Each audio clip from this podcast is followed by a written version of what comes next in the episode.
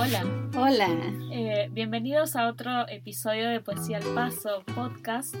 Eh, y esta vez estamos grabando en el Departamento de Lenguas Románicas y Clásicas de la Universidad de Estocolmo. Eh, Andrea ha venido esta mañana desde Gotemburgo. Sí, me desperté muy tempranito.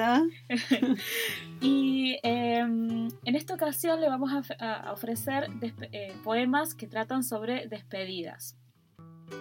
Eh, los poemas que leemos en general tienen un tono elegíaco, algunos eh, se cruzan con aspectos de la memoria, donde se despide algo que ya terminó, quizás un ser querido.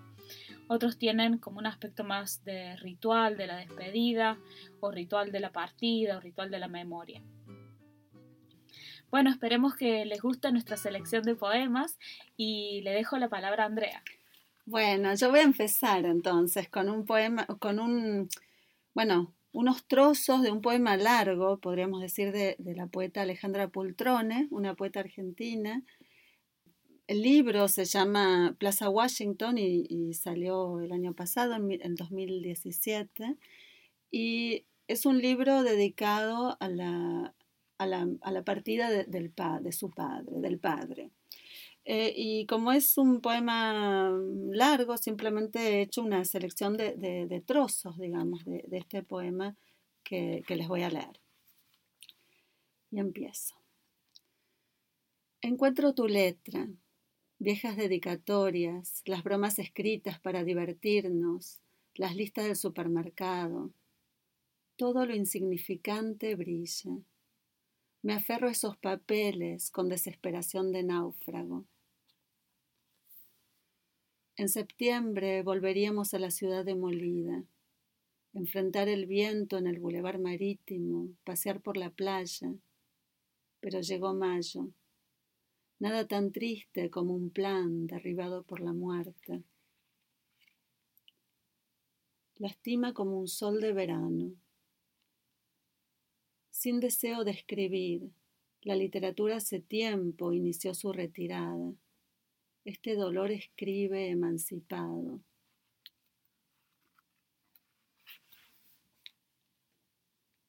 Hoy el dolor escribe mientras el recuerdo empuja.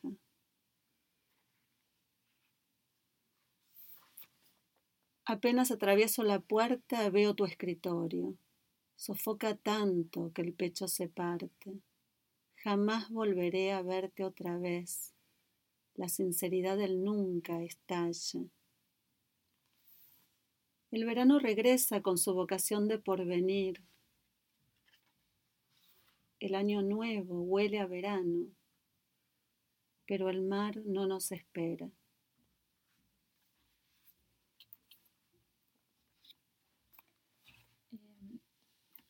Bueno, relacionado con la escritura del, recuerdo y la escritura del dolor con respecto al poema que leíste, Andrea, ahora les voy a leer un poema del poeta chileno Gonzalo Rojas que se llama Trastierro y trata un poco sobre el exilio, su exilio en Alemania y en Venezuela. Y como yo lo veo, es un poco una puesta en escena del ritual de la partida, el ritual de la mm. despedida y las cosas que se dejan atrás eh, cuando uno se despide de la tierra natal. Trastierro. Miro el aire en el aire. Pasarán estos años. Cuántos de viento sucio debajo del párpado. Cuántos del exilio. Comeré tierra de la tierra bajo las tablas del cemento. Me haré ojo, oleaje me haré. Parado en la roca de la identidad. Este hueso y no otro me haré. Esta música mía, córnea, por hueca. Parto. Soy, parto, seré, parto, parto, parto. Sí, me, me, parece interesante porque el poema que, que, tengo pensado leer ahora es, pienso ahora al escuchar el que acabas de leer, Azucena, que, que hace como el movimiento inverso, ¿no? Si, si en el poema que acabas de leer está como el, dejar el lugar de origen, en este eh, la agonía eh, del padre es, es como un, momento que aglutina y que, trae hacia así como un imán a, todos los miembros de la familia. a, todos los hermanos. Es, el poema de Andrés Barba que se llama Crónica Familiar eh, y lo leo. A morir de verdad empezaste el día de San Valentín del 2014. Llevabas 24 horas sin hablar y me dijiste, yo quería confesártelo todo. Luego, tres horas después, estáis todos de pie. Y esa misma noche, ¿cuál será la relación? Hacía mucho que la muerte tenía un aire manso. Carmen vino después de comer y susurró en mi oído, no sé decir cosas. Mamá habló asustada de tu velatorio. Hagámoslo en casa. Y luego, no me creo estar hablando así. En el aire había algo fresco, como si hubiesen esparcido gotas de lluvia por toda la casa. Nuestras caras estaban hechas de tu cara, y tú no parecías tú. Regresabas con cada ampolla de morfina, como un animal que se asoma desde un lugar del que no tiene intención de salir. El tiempo nos favorecía, era invierno. Durante toda la mañana estuvimos pensando, esto que hemos temido toda la vida, esto que nos hemos preguntado siempre cómo iba a suceder, tu muerte, ya sabemos cómo va a suceder. Todo parecía un poco infantil. Los cuatro hermanos en casa y Santi volando desde Chile, los cinco hermanos juntos. Andrés, Santiago, Marina, Teresa, Juan. No parecía ni ordinario ni extraordinario, tan redondo todo, como una fábula con moraleja pendiente, y tú el rey, en mitad de la fábula, con el brillo dorado de, una mandorla, boqueabas en la cama junto a mamá. Ni otro día, ni en otro lugar pensé con más convicción que erais una pareja, como cuando ella se recostó a tu lado y te dijo, no te olvides de mí. Dormimos esa noche como los borrachos, tarde y poco, y cuando en la calle empezaba el día razonable, estuvimos roncando dos horas al unísono, como una familia común tras una boda. Nadie habría creído, viéndonos desayunar, lo que estaba pasando. Vislumbrábamos fugazmente por primera vez una vida sin ti, pero nadie comentaba en qué consistía esa vida. Era de un gris tosco como la piel de elefante de los plátanos que mamá había hecho podar porque robaban la luz de la casa. Ahora había luz en ella y también en ti, una luz desgastada como la de un campo. Brillaban los derechos sobre el pasado, pero también derechos sobre el presente, las cosas de las que hablábamos o estábamos a punto de hablar, el siniestro papel violeta de Seguro Santa Lucía, la condición de lo que correspondía o no inventar o reinventar en honor de tu nombre. Hicimos de comer un guiso de conejo con arroz y una ensalada. La mesa parecía la de un domingo cualquiera, ocho platos reunidos, un buen vino, la tristeza vertical agazapada, tras una charla alegre sobre unas chicas que habían intentado ligarse a Juan la noche anterior. Hasta mamá quiso ver la foto, de la que había dejado un teléfono con una nota. Carmen escribía su libro durante la siesta y también tú dormiste, pero dentro del vacío. Había llegado ya Santi y con él una calma ácidamente dulce. Estábamos todos y se hacía de nuevo más fuerte el recuerdo que la pérdida, tu mirada era entonces más violenta y más fija, como la de quien despierta malhumorado de una siesta y encuentra alrededor un mundo de pequeñas reverencias. Decías, me quiero ir y vámonos ya. Te quitabas la sábana de encima una y otra vez. En cierto modo casi nos habíamos acostumbrado, y tu vacilación era tan dura como la resistencia de tu cuerpo. A las 9.35 del 15 de febrero, Teresa nos llamó. Quiero decir vino, y dijo, descansa, o se ha ido. Nos sentamos los seis alrededor, y no te habías ido. De pronto devoraste el oxígeno entero de la tierra con la boca abierta. Rezamos no porque te hubieras marchado, sino para que te marcharas. Así se abandonaban desde el origen de la historia los reyes, de cualquier modo, porque su dignidad había sido ya más que probada. Pensé en la soberanía de ese gesto minúsculo, en el espesor de tu carne, y cuando dejaste por fin de respirar, fue como ver tu cuerpo repetido, joven, enorme, tu mano del tamaño de mi pecho, el cuerpo que sedujo, tu discreción, tu silencio, tus secretos, un muchacho que avanzaba por una ancha, ancha calle sin aceras, seguro de sí, correspondido, y luego un niño de dientes separados frente a un mapamundi escolar. Y pensé que ese niño eras tú, mi padre, que todo había acabado ya, pero ese gesto persistía, que estábamos a 15 de febrero y que ya florecían los almendros.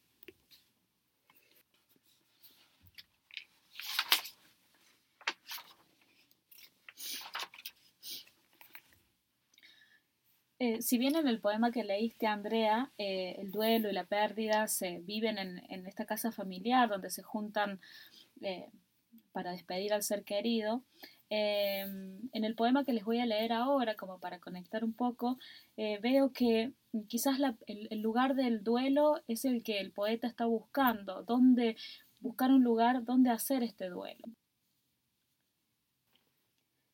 Este poema es del poeta Hugo Mujica, eh, que es un poeta argentino, y es, em, él se va a presentar en el Festival, de, eh, Festival Mundial de la Poesía que ocurre en Malmö y Lund eh, en unas semanas nada más.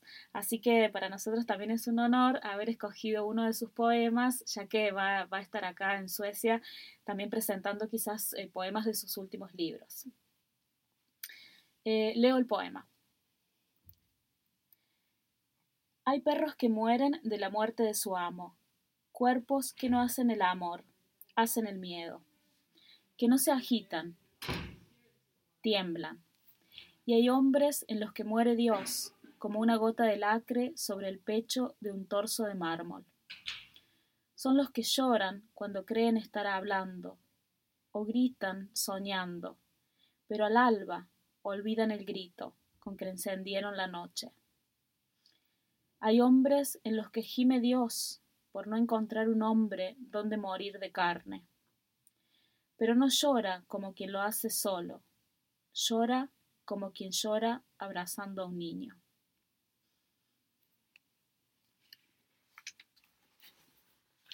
Bueno, acá tengo un poema de, la poeta mm, mexicana eh, Nadia Contreras, eh, una poeta y, eh, bueno, una persona muy comprometida con, la difusión de, literatura y cultural, ¿no? A través de su revista también Bitácora de Vuelos.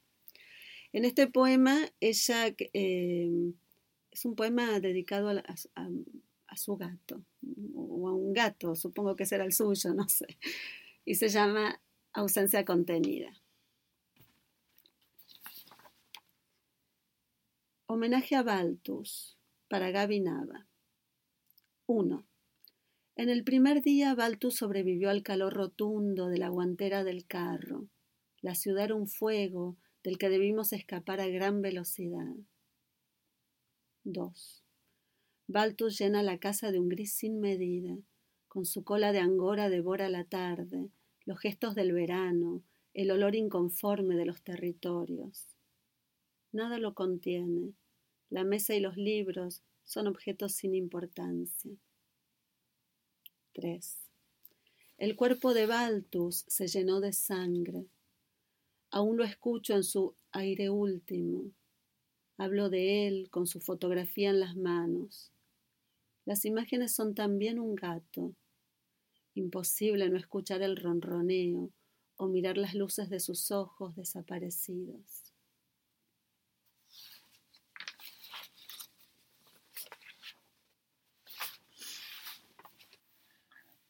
Bueno, y otro poema eh, un poco también eh, conectado con eh, las imágenes del ser querido o el recuerdo del ser querido en, forma de imágenes, se encuentra en el poema que les voy a leer a continuación, que es de la poeta argentina Olga Orozco, que trata básicamente sobre la despedida de la muerte de un ser querido.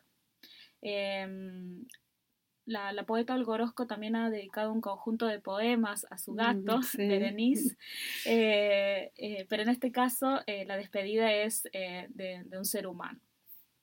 El poema se llama Cuando alguien se nos muere.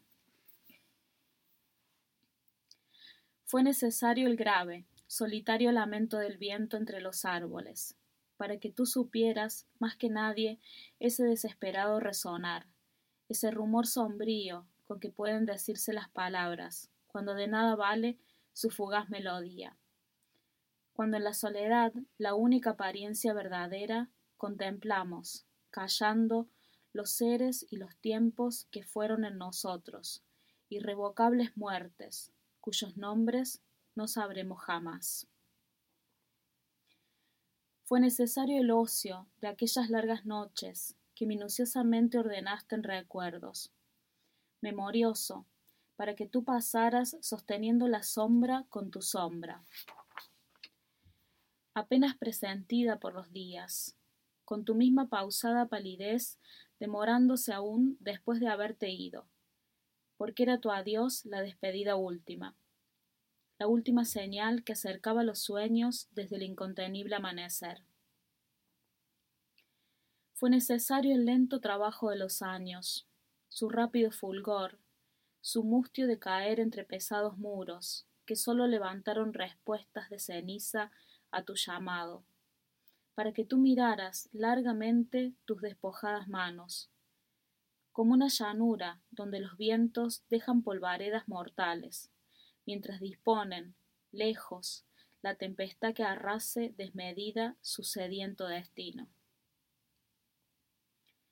Fue necesario todo lo que fuimos contigo, lo que somos contigo del lado de los llantos, para saber, viviendo, cuánta sorda tiniebla te asediaba, y encontrarnos, después, con el transido resplandor del aire que dejaste muriendo.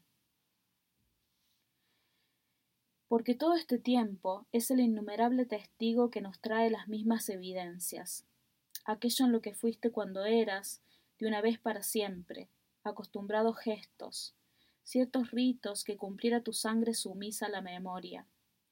Esos nocturnos pasos acercando los campos, donde la luz es solo un repetido comienzo de penumbras, las remotas paredes, las efímeras cosas a las que retornabas, con la triste paciencia de quien guarda afanoso en la mirada paisajes habituales, que más tarde, aliviarán el peso de las horas en sabido destierro.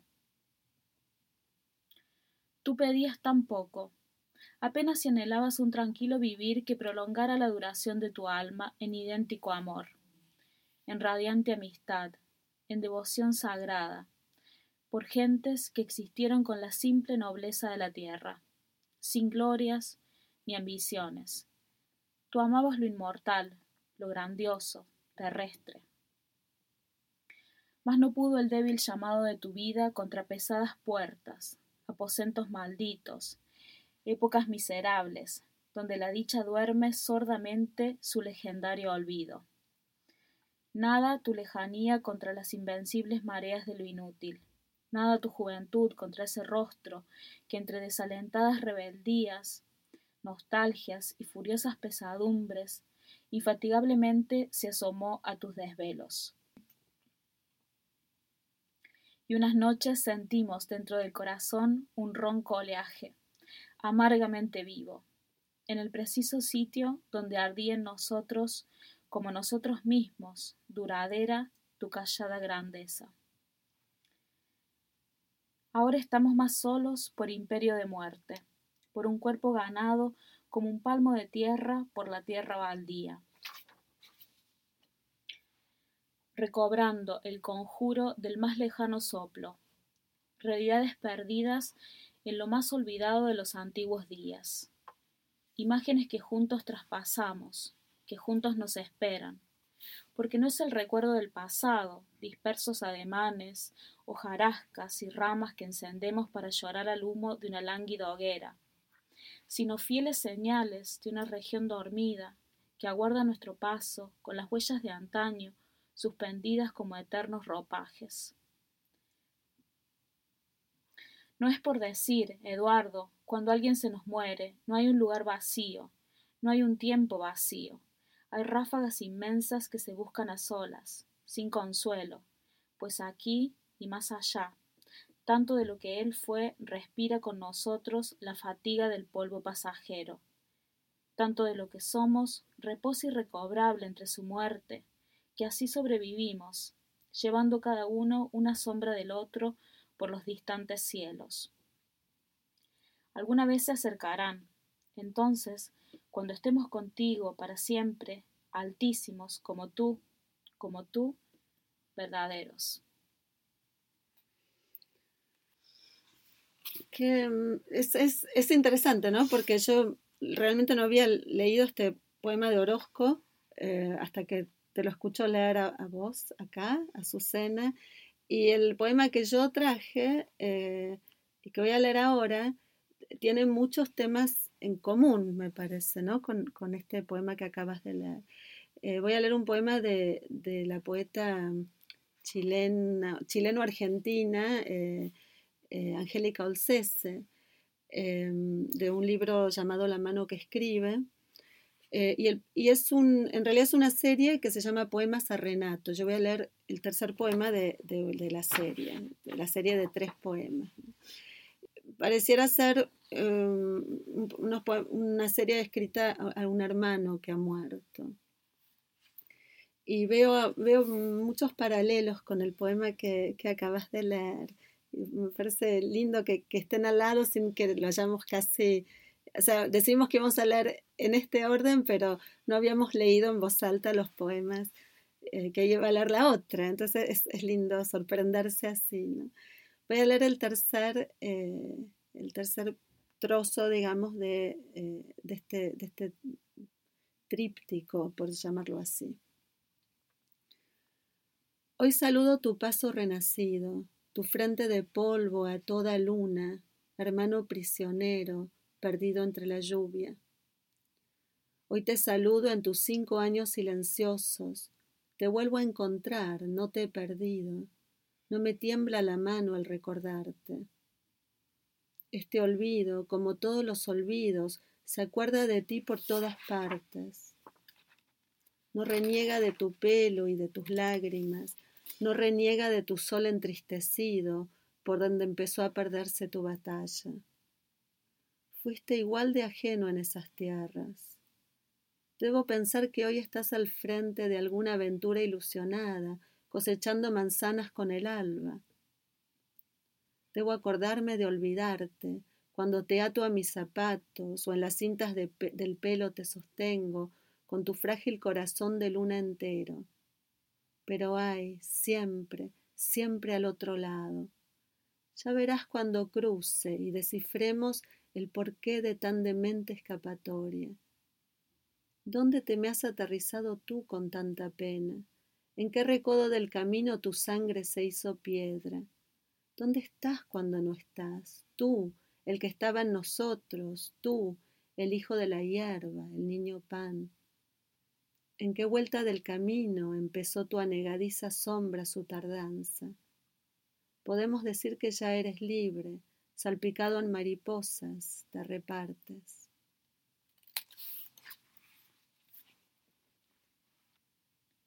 Bueno, el, eh, poema que les voy a leer a continuación es del eh, poeta mexicano Abigail Bojorques, eh, de su poemario Poesía.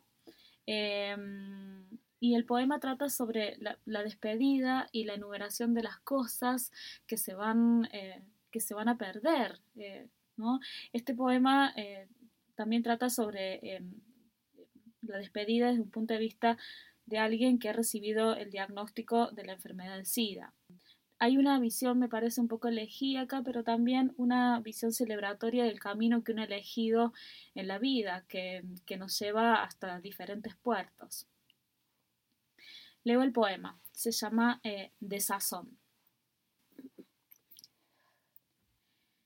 Cuando ya hube roído pan familiar untado de abstinencia, y hube bebido agua de fosa séptica, donde orinan las bestias, y robado hurtadillas, tortilla y sal y huesos de las cenadurías, y caminado a pie calles y calles sin nómina, levantando colillas de cigarrillos, y hubíme detenido en los destazaderos, ladrando como perro sin dueño, suelo al cielo, mirando los abastecidos.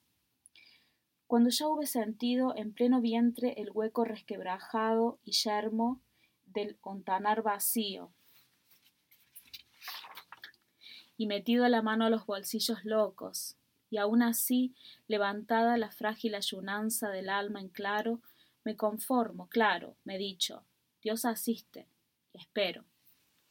Cuando ya hube saboreado sexo y carne y entraña, y vendido mi cuerpo a los subastaderos, cuando hube paladeado boca, lengua y pistilo, y comprado el amor entre vendimiadores, cuando hube devorado ave y pez y rizoma y cuadrúpedo y hoja, y sentado a la mesa alba y sofisticada, y dormido en recámara amurallada de oro, y gustado y tactado, y haber visto y oído, me conformo, me he dicho.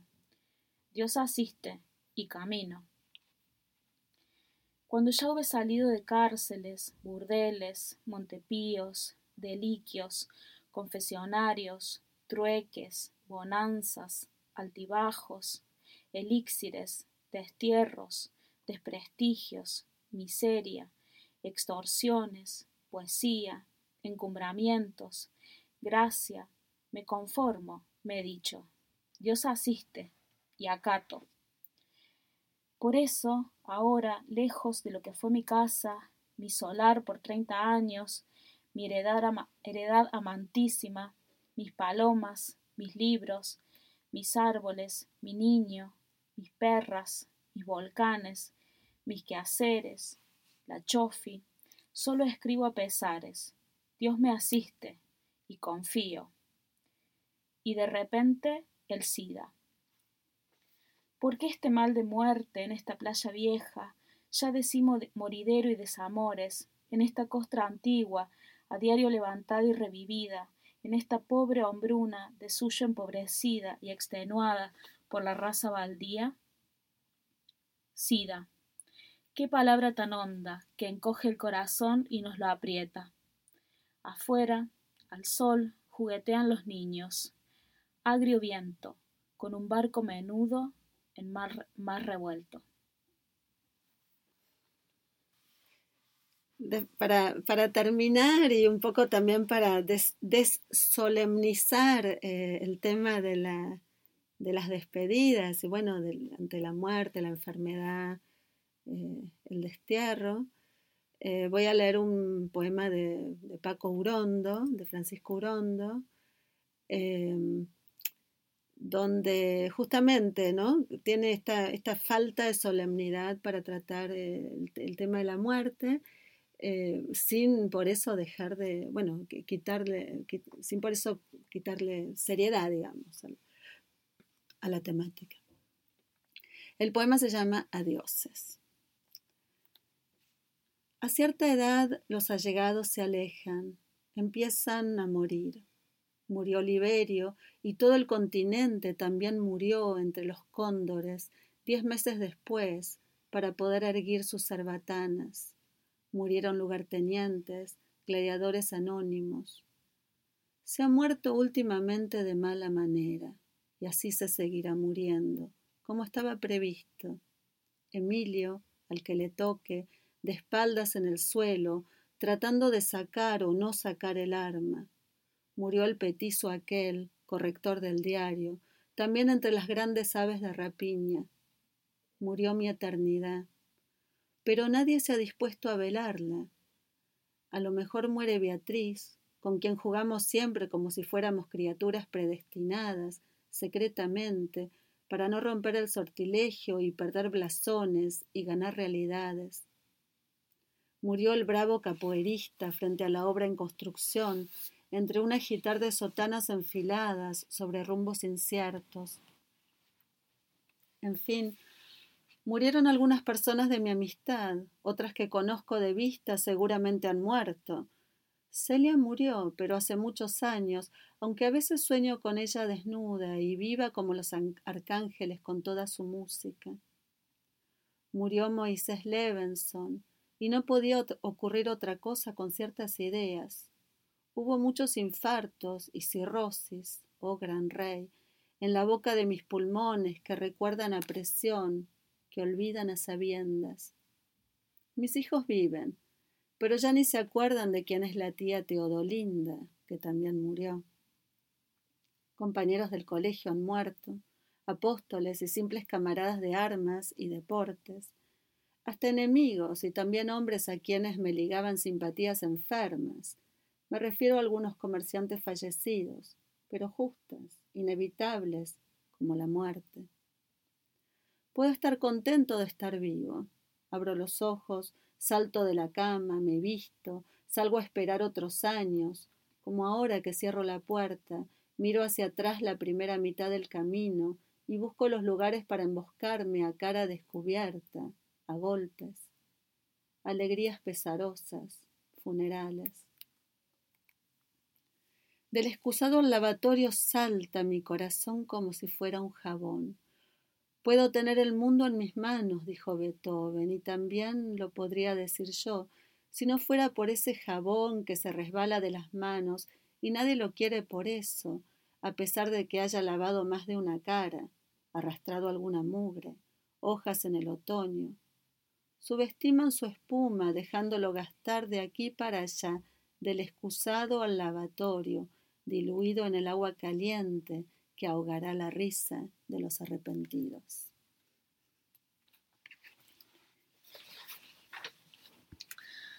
Bueno, esperamos que les hayan gustado estos poemas que leímos. Es un poco una selección azarosa eh, de poemas que a nosotros nos gustan sobre las despedidas.